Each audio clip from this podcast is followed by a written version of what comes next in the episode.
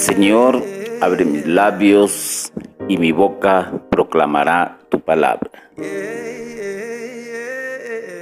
Hoy un tema que nos va a ayudar a entender el por qué la Biblia se ha convertido en un libro de libre acceso. El título de este tema, Libre acceso a la Biblia. La palabra de Dios ha de estar a mano para todos los tiempos. Los que nos movemos en el ámbito cristiano,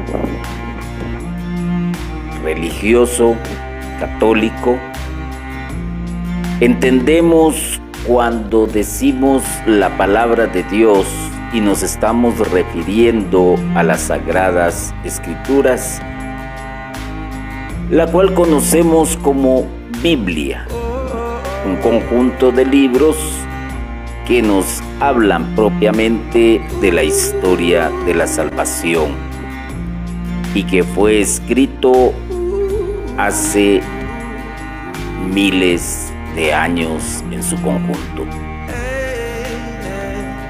No todos tenían libertad para poder leer las sagradas escrituras.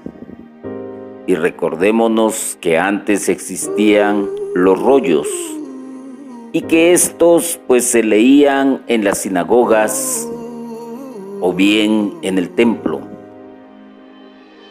y estaban bajo el custodio de los encargados de los mismos rollos y en la mayoría de las veces se entiende bajo el resguardo de los sacerdotes.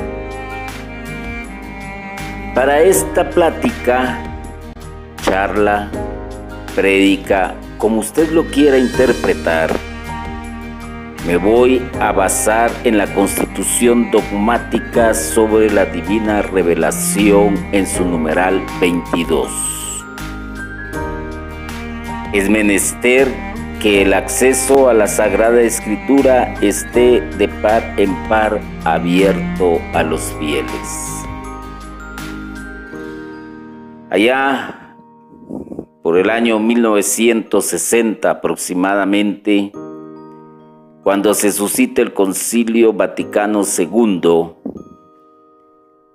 pues en la redacción de la Constitución dogmática sobre la divina revelación, se ordena, por así decirlo, o se hace una exhortación para que el acceso a las sagradas escrituras esté libre para los fieles hace poco, si lo vemos de esta manera. Anteriormente, recuérdense que aún la misa se oficiaba en latín y con el sacerdote de espaldas hacia los fieles. Y se leía en latín. Entonces, como que era incomprensible que se entendiera de qué se estaba hablando, salvo la homilía. Entonces había una etapa, llamémosle antes de esto, hasta cierto punto un poquito oscura para todos los fieles, porque no podían tener la Biblia en sus casas o ir, a, ir a una librería y obtenerla. A raíz de este concilio, pues se da esa libertad.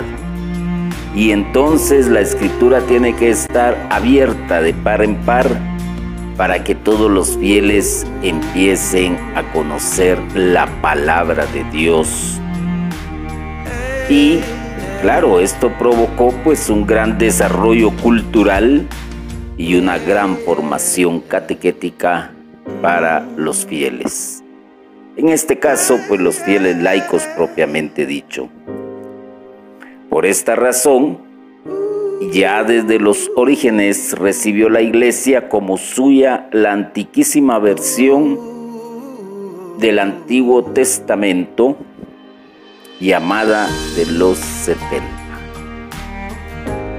Hay que formarse, hay que profundizar y hay que estudiar para saber a qué se refiere cuando se habla de los 70.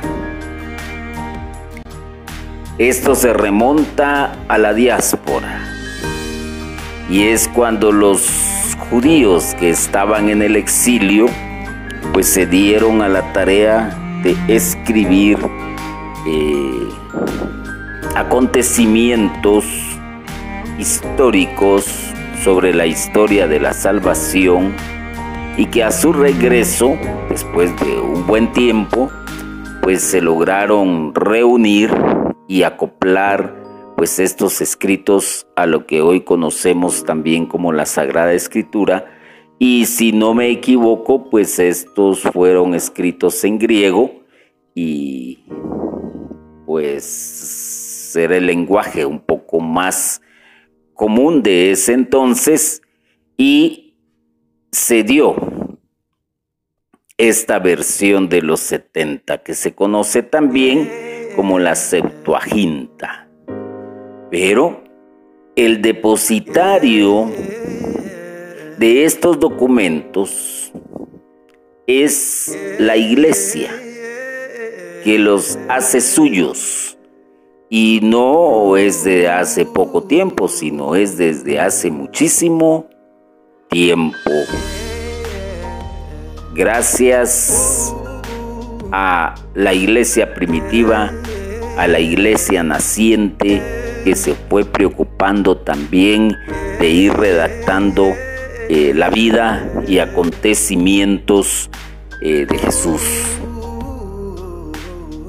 Y esto obligó de una u otra manera pues hacer ya una recopilación más amplia para que se pudiese entender la razón de los evangelios. Entonces, el Espíritu Santo indudablemente se movió en este concilio. Que los avances pues no han sido como se espera en relación a todo lo manifestado y escrito y dejado en los documentos de este concilio, pero se ha logrado algo, se ha logrado algo.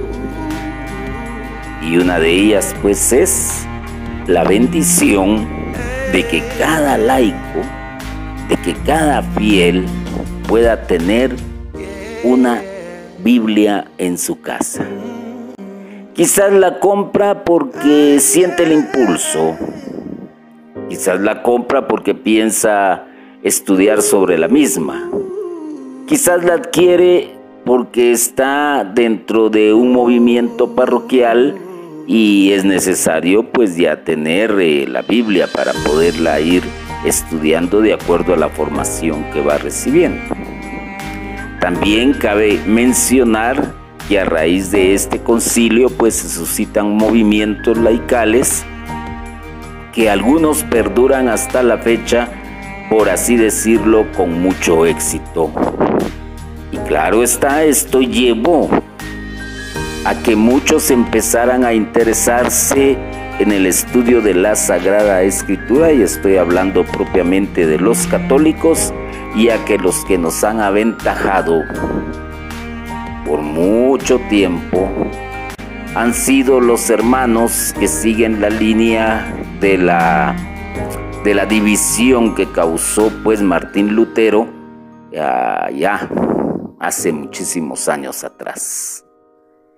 E incluso, pues, una de las primeras, llamémosle, eh, traducciones para que las personas entendieran la Sagrada Escritura, pues fue la Vulgata y posteriormente vinieron otros y así hasta la fecha pues vamos a tener un sinfín de eh, Biblias que tienen diferentes nombres. Eh, por ejemplo, está para nosotros la Biblia Jerusalén, que se apega muchísimo al lenguaje original, el arameo y el hebreo. Eh, tenemos la Naka Colunga, que es una Biblia pues también que se apega bastante al idioma original y que deja una gran enseñanza porque también es Biblia de estudio. Después también nace la Biblia de Jerusalén también como Biblia de estudio. Y hoy tenemos pues una versión ecuménica como la es Dios habla hoy, tenemos la Biblia latinoamericana y paremos de contar. El contenido o el objetivo de estas traducciones pues es el mismo, hablar de la historia de la salvación y que esté el Hijo de Dios como centro de las Sagradas Escrituras. Cambia quizás la manera en que se eh, colocan las palabras en el sentido de sus sinónimos. No es lo mismo decir rojo, púrpura o escarlata. Al final nos da la idea de un color rojo en diferentes tonalidades que diga la traducción que usted tiene, pues al final podríamos decir que es irrelevante porque nos está dando la idea que realmente queremos. Son palabras que se ajustan al lenguaje más propio de cada ciudad de alguna localía en especial. Pero el contenido pues es lo mismo. Por eso la iglesia procura con mayor solicitud que se compongan versiones adecuadas y bien hechas a las varias lenguas, señaladamente de los textos primogénitos o primogenios de los libros sagrados. Las lenguas bíblicas o lenguas orientales que conciernen a la Biblia son el arameo, el hebreo y el griego helenístico. Reina Valera de las Américas, Nácar Colunga, Jerusalén. Por eso es que existen diferentes versiones.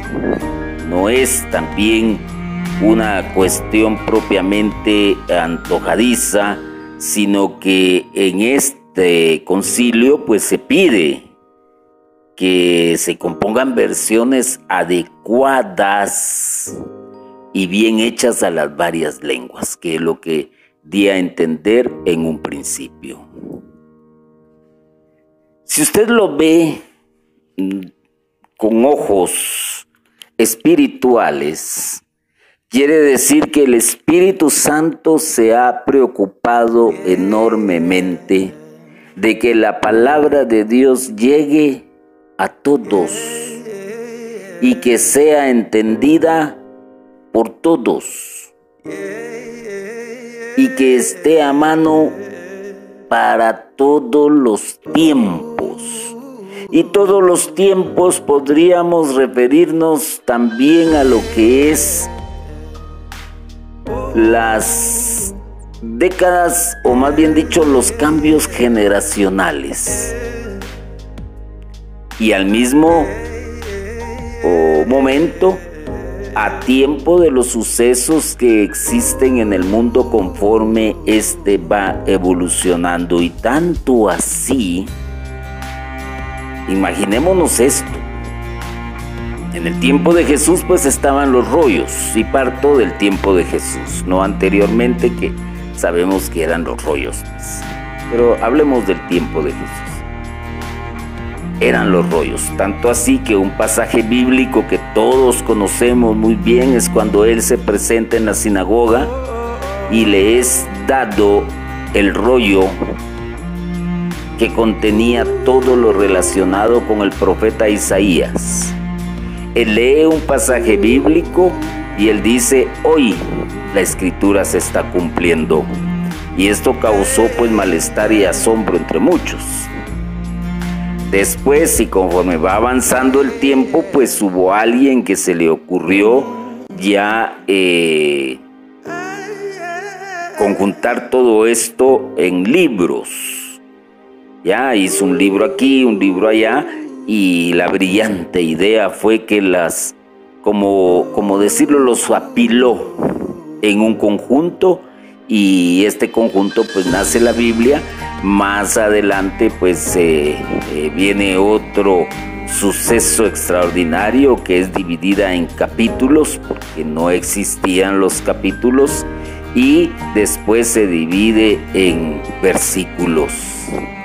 Esto solo es posible gracias a la acción del Espíritu Santo.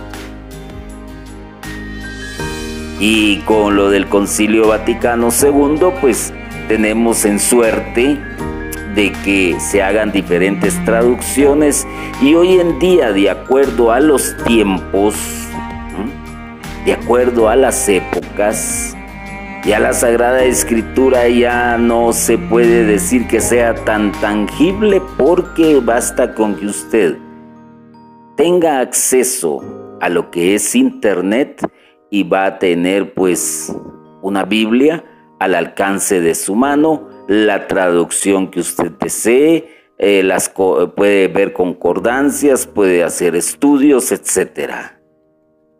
Llega a todo el mundo y de aquellos que empezaron a hacer programas bíblicos, muy buenos por cierto, que en este tipo de programa Viene usted y puede tener cuantas versiones para estudio usted lo requiera. Uno de los primeros eh, que fueron muy completos y que causó mucha sensación y hasta la fecha es la que se conoce como eh, espada, eh, Biblia electrónica. Y hay otra que se utiliza bastante por la facilidad porque este programa contiene diccionarios, contiene eh, diferentes versiones. Usted puede hacer una búsqueda inmediata. Llamémosles Biblias electrónicas. ¿Qué libertad la que hay entonces para poder hacer estudios bíblicos? Y lo bueno es que usted encuentra o tiene en la palma de su mano no toda una biblioteca que al final de cuentas tiene que buscar dónde ordena cada libro, sino que lo tiene en su teléfono o, en su laptop o bien en su PC. Y ahí tiene Biblias arameas, eh, tiene Biblias griegas en diferentes por así decirlo, o recalcarlo en diferentes versiones. ¡Qué bendición!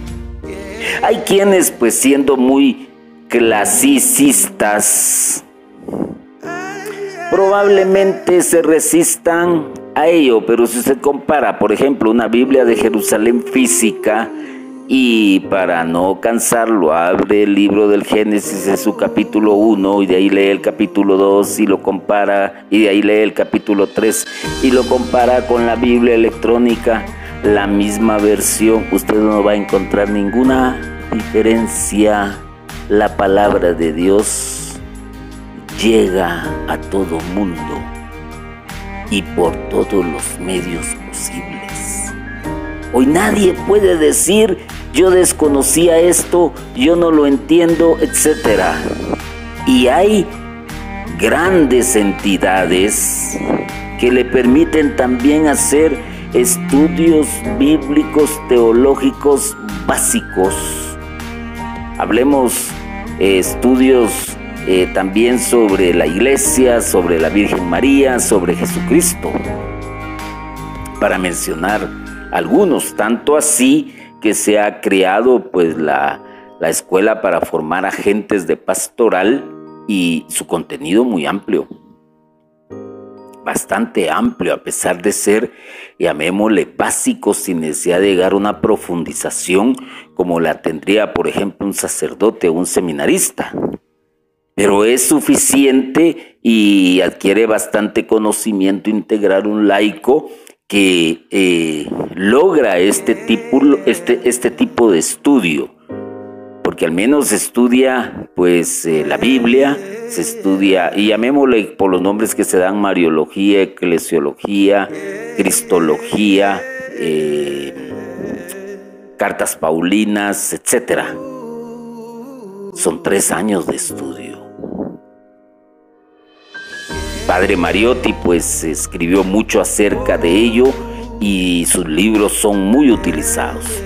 Y conforme ha ido avanzando también la necesidad de, formar a los laicos, para que cuando los que son catequistas, los que son predicadores, pues tengan que pararse al frente y dar enseñanza, no estén hablando cuentos, ni fantasías, ni, cosas que no están en la Sagrada Escritura, ni mucho menos eh, haciendo o haciendo creer a las personas de que esto es eh, una, llamémosle, un asunto de magia.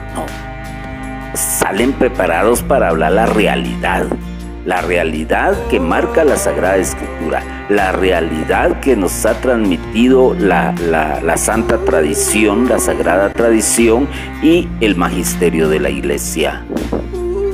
Por eso hay veces con mucha razón que hay sacerdotes que se molestan con algunos predicadores porque suben a hablar cada cosa. Se ponen al frente a hablar cada cosa que pierde el sentido. Hay que dejar un mensaje claro. Y por eso decía, con esta apertura que hay, nadie puede decir que no tiene un acceso. Y no hay necesidad de andar cargando un libro físico. Eh, quizás pesado. No, e, el poder de Dios reside en la palabra y la palabra está escrita. Y, y si se tiene un medio electrónico, perfecto. Le alivia la vida al catequista, al predicador, al formador. Le alivia la vida y se le alivia también al fiel que está escuchando. En el año 37, el Papa Damaso permitió la lectura de la Biblia por los fieles. Año 37, que se les quede esto. El Papa Damaso permitió la lectura de la Biblia por los fieles. O sea, la permitió.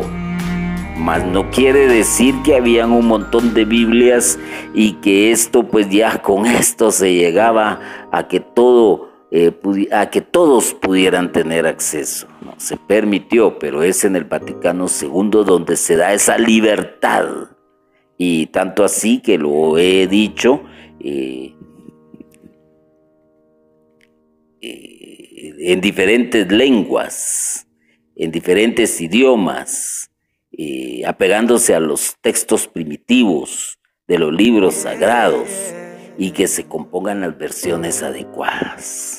¡Qué bendición! Vaticano II indudablemente ha sido un hit histórico en la iglesia y la constitución dogmática sobre la divina revelación no cabe la menor duda de que fue una inspiración del Espíritu Santo. La Sagrada Escritura, en el libro de los Hechos, capítulo 20 y versículo 32, nos dice lo siguiente, ahora os encomiendo a Dios y a la palabra de su gracia, que tiene poder para construir el edificio y daros la herencia con todos los santos. O yo lo sé y usted lo sabe porque usted tiene una Biblia en sus manos. Tiene una Biblia ahí en su espacio privado. Quizás muchos la tendrán a, lo que conocemos como mesa de noche, otros la tendrán en la cabecera de su cama, otros le tendrán un lugar especial y con cuidado y veneran la misma eh, palabra de Dios, no sé dónde la tenga usted. Lo que es importante es que tiene el poder para construir el edificio que es la iglesia.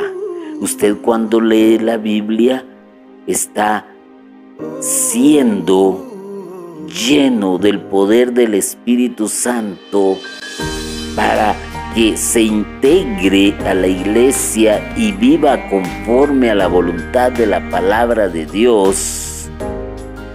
Y con este poder que viene de lo alto, somos herederos y somos santificados. ¿No sabe usted, hermano y hermana, el poder que usted tiene en su casa al tener una sagrada escritura, al leer la Biblia. No sabe usted el poder, hermana y hermano, y todas las bendiciones que puede obtener al leer la sagrada escritura, aún así sea, como dicen muchos en forma despreciativa, aún así sea en la palma de la mano por medio de un teléfono inteligente. A veces es triste, pero anteriormente, pues cuando un predicador daba una enseñanza, una catequesis o simplemente la prédica, mantenía la Biblia en su mano abierta símbolo del poder de la palabra de Dios. Hoy en día suceden otras cosas que por ejemplo se suben al ambón, perdón, o al atril o desde el lugar donde van a predicar, leen un fragmento de la palabra de Dios, de ahí, lo, de ahí cierran la palabra de Dios, cierran el libro y ya empiezan a transmitir un mensaje quizás inventado por muchos, quizás haciendo ver lo mal que se portan muchos o, su forma de actuar, pero dejan a un lado el verdadero mensaje y empiezan a leer una serie de eh, libros por aquí, libros por allá, eh, probablemente encíclicas eh, papales, probablemente documentos de la iglesia, y se olvidan propiamente de la palabra y el poder que ésta tiene. Hoy, por ejemplo, yo me baso, y lo dije en un principio, en la constitución dogmática sobre la divina revelación. ¿Por qué?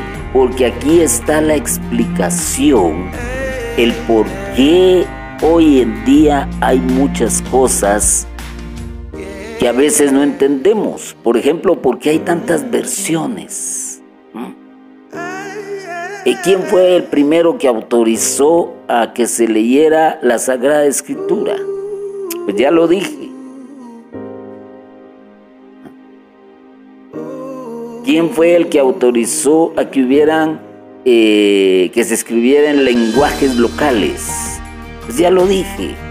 Pero también estoy haciendo mención de las sagradas escrituras en la lectura que acabamos de leer y que nos da la explicación también a la inversa de el poder que tiene la palabra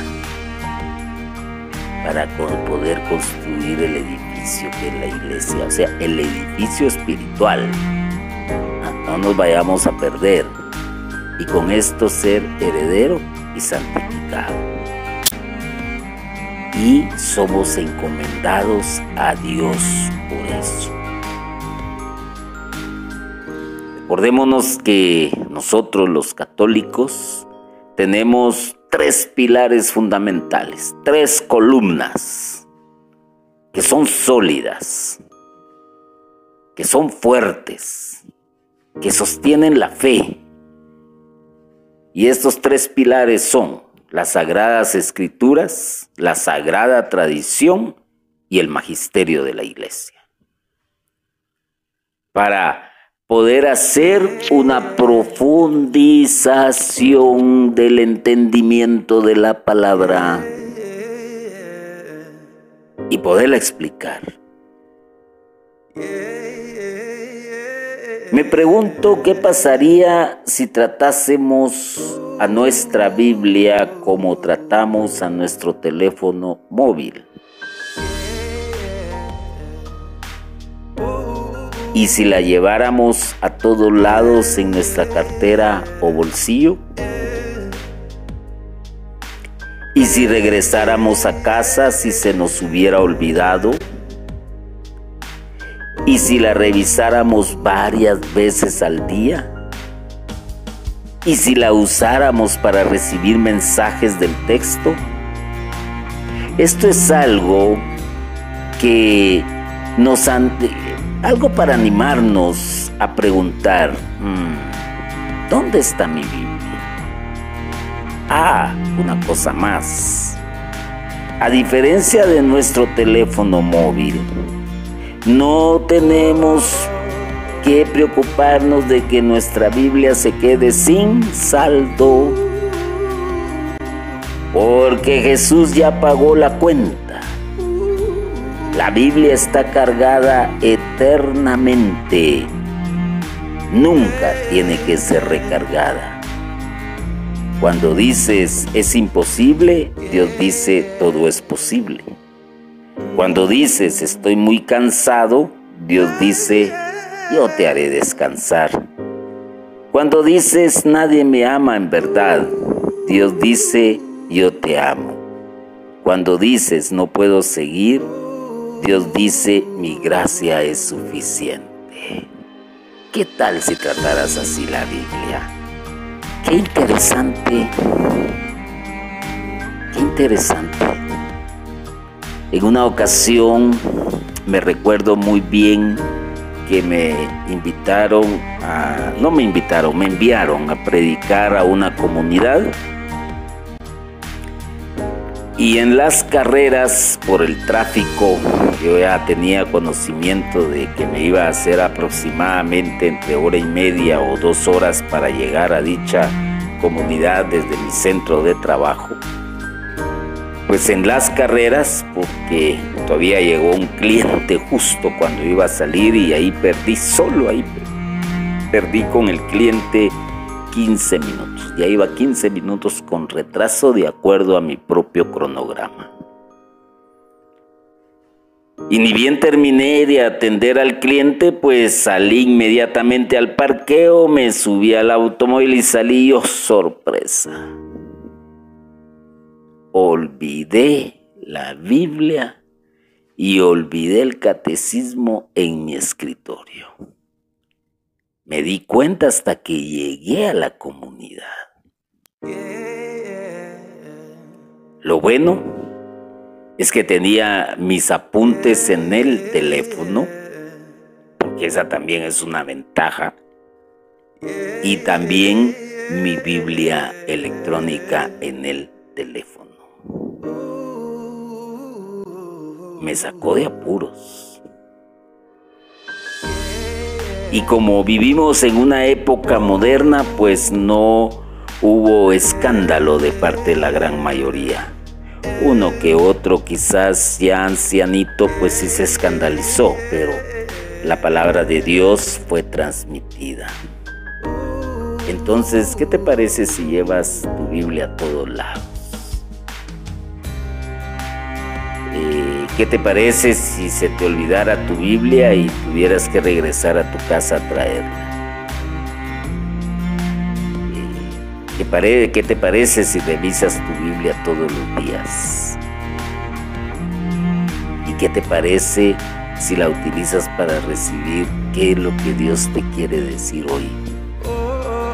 Por eso esa Biblia ecuménica tiene un nombre muy sugestivo Dios habla hoy, hoy te está hablando. Un hombre muy sugestivo, muy interesante.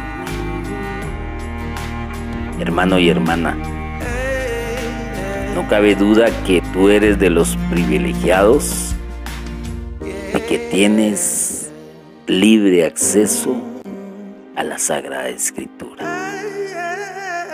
Es cierto,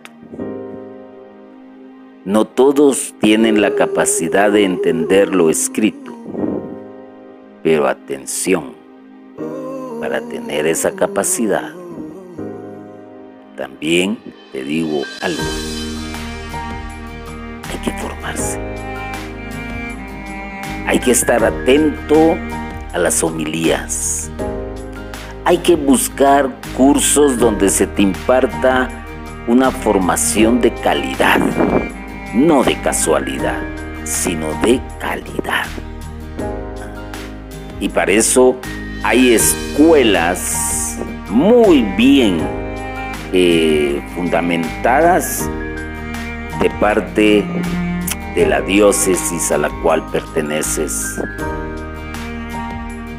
Y si alguien, pues que ya fue agente de pastoral, ya recibió la enseñanza, pues te puede transmitir esos conocimientos. Lamentablemente hoy hay muchos lugares donde también eh, se lanza un curso por aquí, se lanza un curso por allá, y tú con la avidez que tienes de recibir formación, eh, vas a caer también a, ¿cómo te lo hago ver?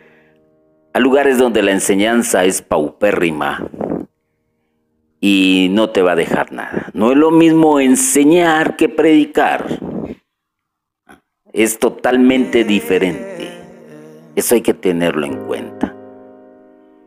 Y también, eh, gracias a muchos pastores, llamémosles sacerdotes, se preocupan por que en su parroquia pues se instruya a los fieles por medio de un laico, pero ya ellos lo han evaluado previamente. Esto para hacer una, llamémosle así, una comparación. Eh, te lo vuelvo a repetir, pues hay veces en que los hermanos eh, protestantes pues han aventajado en mucho a la iglesia católica, eh, ellos pues tenían, no sé si todavía sucede, pero tenían lo que llamaban escuela dominical. Y a la escuela dominical pues se presentaban todos antes de ir al el servicio o al culto como se le llamaba. Y ahí eran instruidos sobre eh, la doctrina propia. Claro, nosotros tenemos doble ventaja. ¿Por qué razón? Porque recibimos doctrina, pero también recibimos formación. Pero vuelvo a repetir, fórmate y busca eh, personas adecuadas o escuelas adecuadas o, o como te dijera yo, aquello donde tú sabes que puedes aprender y aprender bien, porque quien te va a transmitir una enseñanza te lo va a transmitir usando los tres pilares y no predicando. Para predica está el momento de la predica, para eso hay predicadores. Si quieres escuchar una predica, ve y asiste. Pero si quieres recibir formación, tiene que, tiene que ser un proceso. Pero que esta formación eh, yo te digo también, eh, puedes escuchar una, dos, tres clases y si no te satisface, pues libremente te puedes retirar. Porque nosotros hoy en día, a cómo está la evolución, a cómo está avanzando todo, estamos ávidos de conocimiento, pero que sea un conocimiento con bases, con fundamentos. Espero que esta enseñanza pues te haya eh, dejado satisfecho y agradecemos por lo tanto pues tus comentarios también, porque esto nos impulsa a continuar buscando el material necesario para ir acompañándote en este camino de la formación. Entonces, para resumir, te puedo decir la palabra de Dios ha de estar a mano para todos los tiempos para todos los tiempos, para todas las épocas, para todas las eras, aún la era que estamos viviendo hoy, una era tecnológica, una era científica, una era muy avanzada, que si tú comparas, por ejemplo, el año, eh, vamos a partir de algo más fresco, ah, por ejemplo, del año 1950 para acá, te vas a dar cuenta que la humanidad ha hecho grandes avances en muchas áreas. Y esto incluye también a la iglesia. Tuvo un papa, Juan Pablo II, muy carismático, muy espiritual, que dio una apertura bárbara y que con esta apertura pues hubo un levantamiento en buena lid de, la iglesia. Después está el padre, el Papa Ratzinger, eh, que nos ilustró y nos enseñó muy bien acerca de la fe. Y hoy pues contamos con el Papa Francisco, que se ha preocupado por que todos vayamos en busca del necesitado, del hermano que está fuera de la iglesia, que lo conozcamos, que, sean que seamos más humanos, más empáticos. Esto quiere decir que vamos como iglesia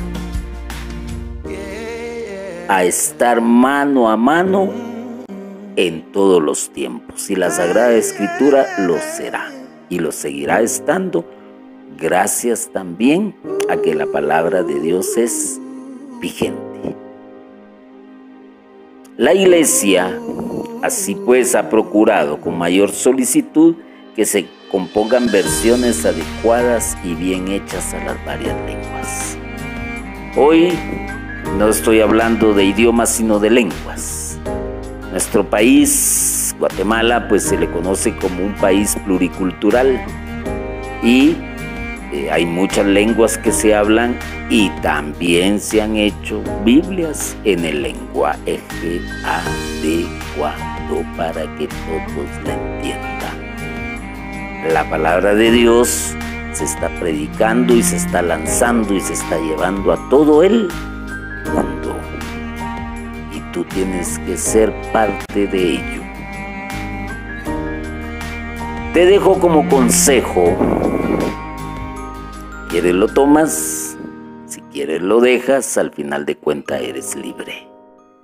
Lee la Biblia todos los días de tu vida. Esto quiere decir, escucha la voz de Dios todos los días de tu vida.